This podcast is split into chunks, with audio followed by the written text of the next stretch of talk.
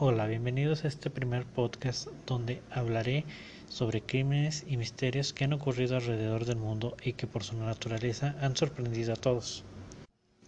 El día de hoy les comentaré sobre el caso de la mujer de Isdal. Este es un caso que ha intrigado durante mucho tiempo al país de Noruega.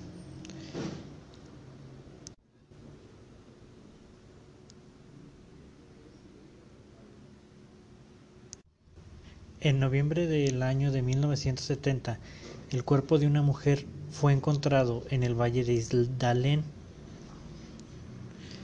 Isladen, en Noruega. Se encontraba gravemente quemado y parecía que a sus ropas le habían cortado las etiquetas y borrado las marcas para dificultar la identificación. Bueno, para entender eh, todos los hechos vamos a dividir por partes este caso. La primera parte es el descubrimiento del cadáver. El 29 de noviembre del año 1970, un hombre y sus dos hijas vieron un cuerpo calcinado en el valle de Isladén. El cadáver estaba tendido sobre las rocas en posición de boxeador, que es de hecho esta forma eh, como se encuentran los cadáveres eh, que han sido calcinados. El valle de Isladén es conocido como el Valle de la Muerte ya que en, en, el, bueno, en los años del medioevo era un lugar donde se iban a suicidar y en la década de los 60 algunos excursionistas resbalaron cayendo en medio de la niebla.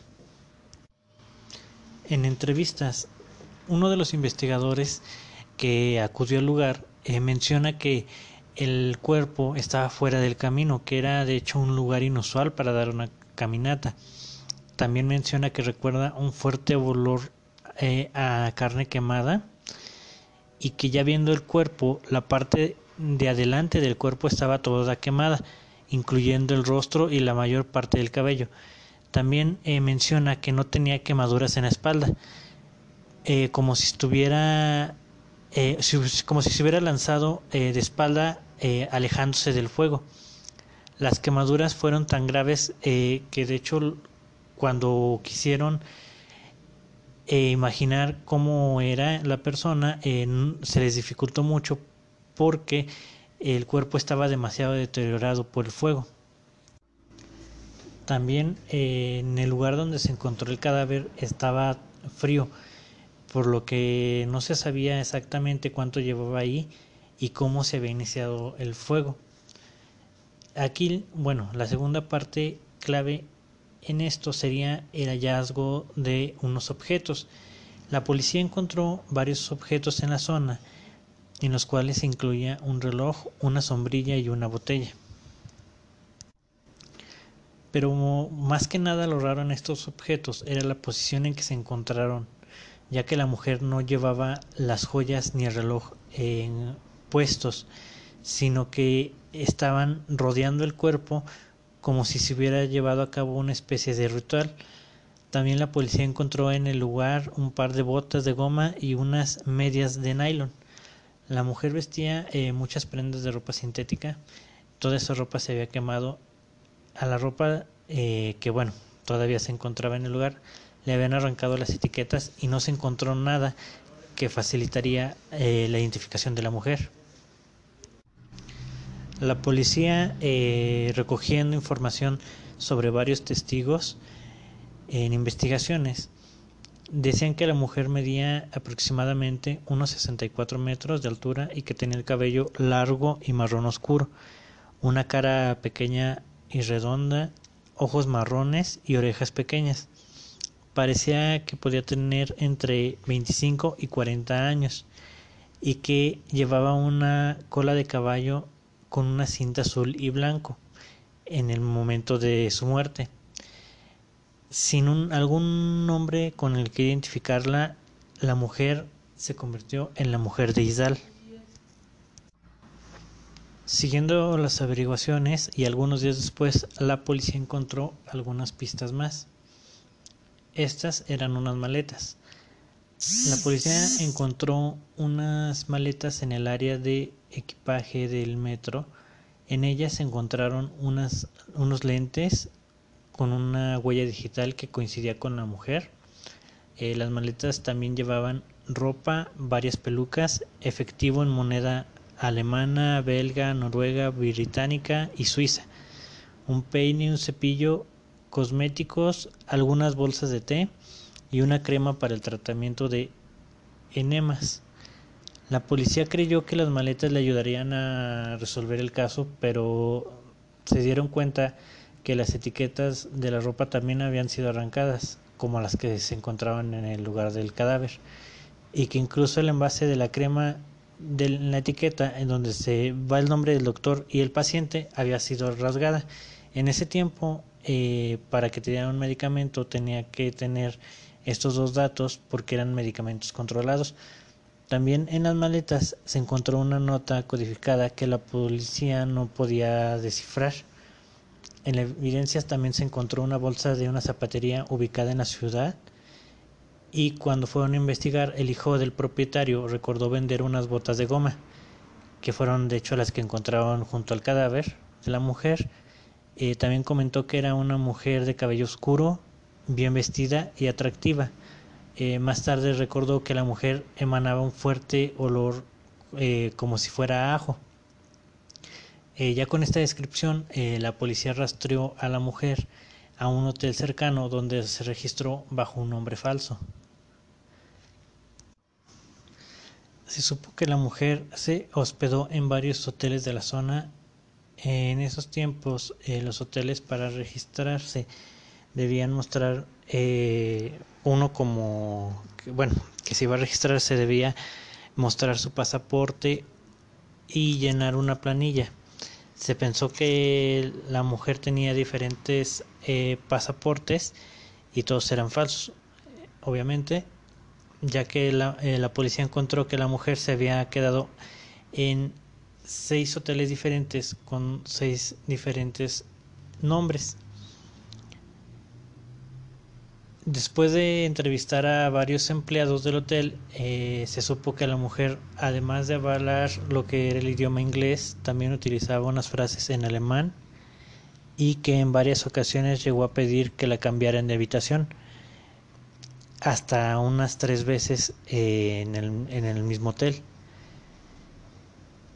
Hasta este momento la policía y los eh, que estaban investigando pensaban que la mujer era una espía no era raro porque en ese momento estaba llevando lo que era la, la Guerra Fría y de hecho que ella pareciera rica y viajera influyó para que esta teoría tomara mucho más fuerza. Lo, de acuerdo con NRK, que ya llegaremos más adelante a eso, ¿qué significa NRK? Eh, los servicios de seguridad estaban interesados en las notas encontradas ya que pensaban que se trataba de pruebas militares de un cohete en el oeste de Noruega, pero no había conclusión de los informes. Por otra parte, en la autopsia, eh, los investigadores realizaban eh, la autopsia del cuerpo, del cuerpo a la mujer encontraron que tenía una contusión en el lado derecho del cuello que puede haber sido resultado de una caída o de un golpe. También se encontró que la mujer no estaba enferma ni embarazada y que jamás tuvo hijos. Es probable eh, que bueno, su muerte haya sido muy dolorosa. Se encontró partículas de humo en sus pulmones, eh, lo que indica que estaba viva. Esto pasa cuando está uno vivo y bueno, se quema en un incendio o lo quema en vivo. Lo que hace uno es respirar el fuego por eso se quema la tráquea y los pulmones. Eh, también cuando la quemaron se, encontró en el estómago pastillas para dormir eh, de una marca extranjera que aún no habían sido absorbidas totalmente. El resultado de la autopsia es que la mujer murió por envenenamiento de monóxido de carbono y ingestión de pastillas para dormir. Se había mencionado que posiblemente fue un suicidio, pero eso era muy poco creíble porque pues el lugar donde encontraron el cadáver era muy lejano y aparte las circunstancias hacían de todo el caso algo demasiado extraño. Eh, sin ninguna nueva pista y sin nada, sin ninguna nueva pista, el caso em, fue cerrado y la mujer fue enterrada en 1971. Hasta la fecha, la policía todavía eh, espera encontrar a los familiares, a los familiares de la mujer que está enterrada en un ataúd de zinc para que no se descomponga y guardo un álbum de las fotos del funeral para los parientes si es que los llegan a encontrar. Esperemos que sí. Harald Osland, que fue uno de los investigadores en el caso y que de hecho estuvo, digamos, no lo quería, no quería que lo cerraran. Este menciona a su hijo que Osland eh, tenía varios de los documentos de la policía y su hijo Tore finalmente eh, con toda la información escribió un libro sobre la mujer de Isdal. Con los, casos, con los años, perdón, el caso también inspiró a varios escritores e ilustradores. Lo que más intriga a la gente es como un misterio sin resolver, como este es como una novela negra. En el año de 2000, en el año 2016, eh, la posibilidad de resolver este caso aumentó mucho más, ya que con nuevas tecnologías este, se volvieron a realizar más pruebas al cuerpo para tratar de identificar a la mujer. Entre estas pruebas que se realizaron, eh, había unas pruebas de isótopos en los dientes y la mandíbula, que estas partes fueron las únicas que no se enterraron junto al cuerpo. Los datos que se obtuvieron fue que la mujer provenía de una región de Nuremberg, en Alemania, y que podía tener 40 años. En 2018, a través de un podcast de la BBC titulado Muerte en el Valle de Hielo, posibilitó encontrar más pistas sobre su muerte. En este caso, eh, los oyentes del podcast fueron los que dieron las pruebas, pero muchos de los detalles que habían mencionado ya los conocíamos. Pero pasó algo eh,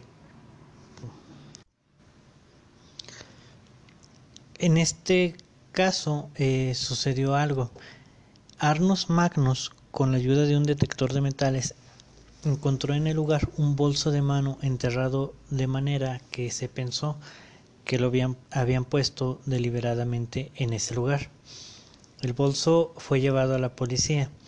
Es la pista más reciente de la mujer de Isdal. Se encontró a 40 metros de donde se había encontrado el cuerpo. Era una maleta pesada y, y estaba rota debido a que las raíces del lugar la habían perforado.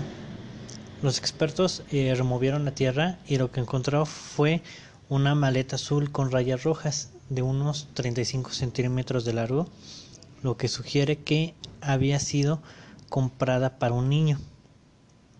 Debido al estado de la maleta, decidieron no hacer prueba de ADN, pues el clima y el tiempo eh, habrían ya borrado toda la evidencia. En la montaña eh, Al podcast de la BBC que les había mencionado antes, les llegó un mensaje que decía, necesito contárselo a alguien, llevo este recuerdo por 48 años y quiero contárselo a alguien. Los realizadores del podcast eh, viajaron para encontrarse con Ketil Bersoy estando en las montañas que rodeaban a Bergen donde él comenzó su relato y menciona, no he estado aquí desde que tuve ese encuentro hace 48 años. Antes venía muy a menudo, pero después de aquello no pude regresar. Era tarde, y él después de esquiar durante unas horas regresaba a Bergen. Me sorprendí de que algunas personas subieran a esta parte de la montaña. Eso no era normal, porque había estado por ahí como dos horas y no había visto a nadie cuenta que vio a una mujer seguida por dos hombres, que estaban vestidos más para una reunión ejecutiva que para caminar al aire libre. Menciona que cuando se cruzaron, ella lo miró a los ojos y dice, me pareció que estaba entre asustada y rendida. Los hombres estaban a unos 20 metros y al mirarme creí que me iba a decir algo, pero no lo hizo. Y entonces miró detrás suyo y miró a estos hombres que estaban a su espalda. Estoy seguro que sabía que le estaban persiguiendo. Él agrega, nunca olvida su rostro. Recuerda que su cabello era negro, oscuro y no muy largo. Los hombres que la seguían también tenían pelo negro, no lucían para nada como noruegos. Para mí eran del sur de Europa. La mujer de Isdal fue hallada en la mañana de un domingo y la última vez que había sido vista con vida había sido el lunes anterior. Ahora, si este encuentro ocurrió como lo describe, y ella era la mujer de Isdal, esto no pudo haber ocurrido el domingo que fue hallada, sino uno anterior. Pero igual eso no significa que la mujer que escribe Versoy no sea la mujer de Isdal.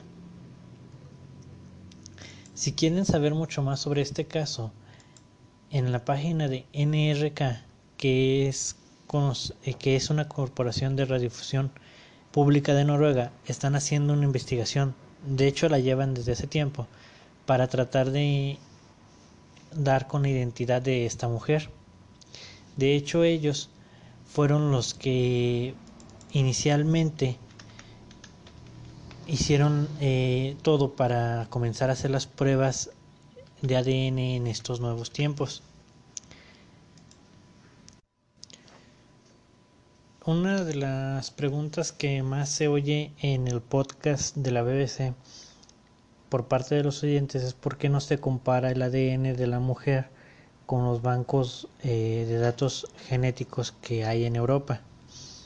Eh, aquí el problema es que el caso pertenece a la policía de Noruega y por razones éticas y políticas ellos no permiten el uso de ADN para compararlo en las bases de datos comerciales que existen para hallar a los ancestros pero tal vez haya esperanzas para el futuro. El uso de la genética y la genealogía para resolver casos de identidad experimentó un gran crecimiento, especialmente en Estados Unidos. La forma es utilizar ADN de un desconocido para rastrear familiares lejanos. Esta información, combinada con los métodos tradicionales de la genealogía, puede ayudar a descubrir la identidad de personas que están como personas desconocidas, que se conocen como personas desconocidas.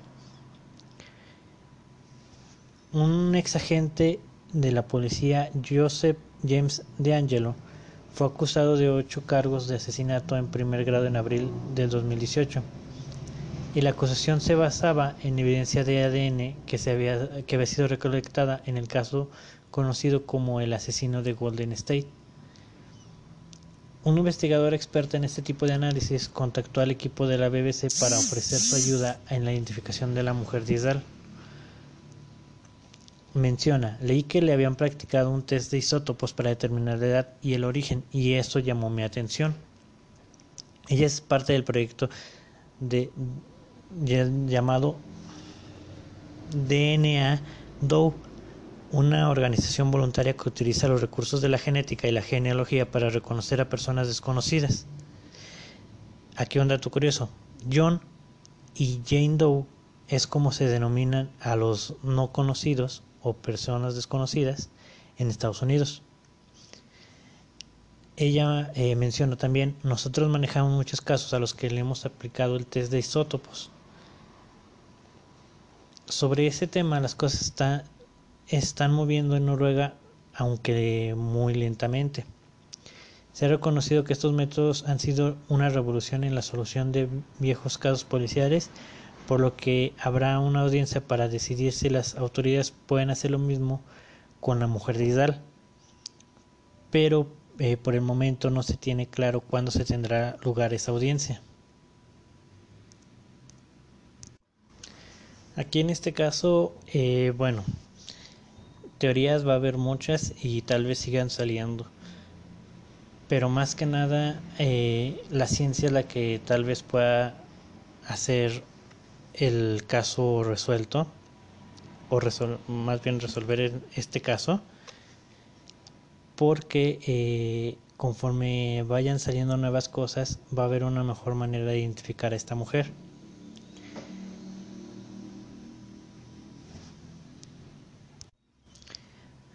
Ah, tres de las personas que fueron claves en el podcast se reunieron en la Universidad de Bergen y ellos mencionan algunas de sus teorías.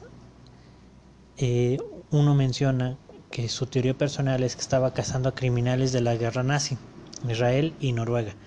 Tenían una conexión muy amigable, así que si los servicios secretos sabían que eso era lo que estaba haciendo, lo mantendrían en secreto, pero eso igual solamente sería una teoría.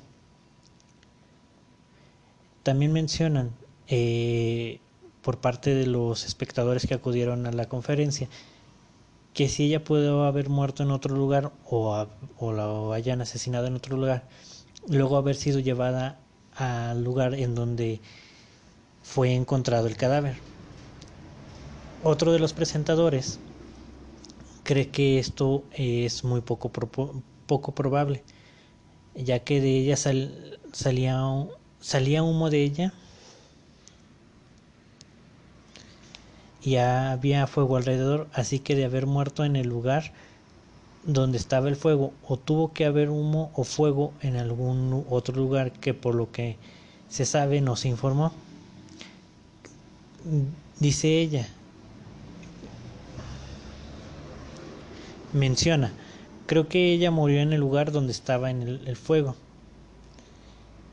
Discusiones como estas y el nivel de interés en el caso le dan algo de tranquilidad a la oficial de policía.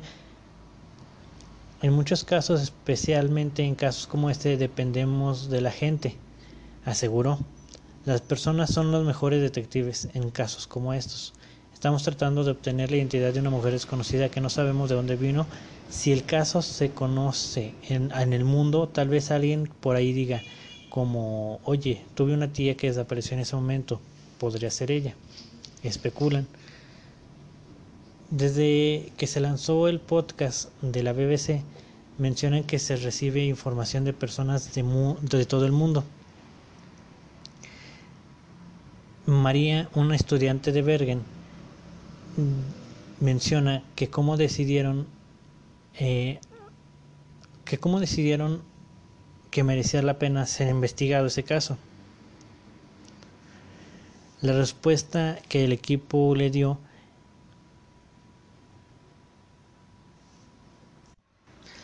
El podcast eh, sigue al aire y las investigaciones se han seguido llevando, por lo que los están llevando a lugares que realmente ellos no se esperaban.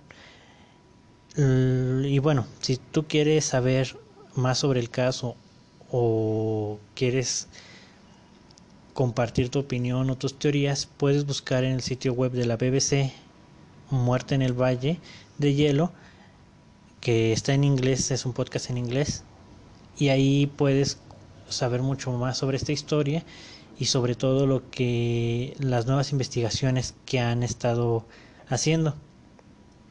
Aquí mi teoría más que nada, eh, por lo poco que sé y por lo que estuve leyendo en mi investigación, es que ella era una espía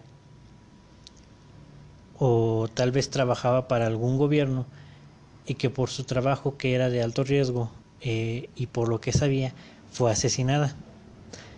No tanto que estaba cazando a criminales, más bien ella tenía información de algo o llevaba algún tipo de información y debido a esto eh, fue asesinada. La identidad de la mujer, bueno, aún es desconocida, pero esperemos que pronto en algún futuro pueda darse a conocer para que más que nada los parientes de ella, si es que hayan más que nada los parientes de ella puedan tener la respuesta de lo que le sucedió. Por mi parte, bueno, esto es todo. Te agradezco por escuchar. Te agradezco por escuchar y nos vemos la próxima con una nueva investigación. Gracias.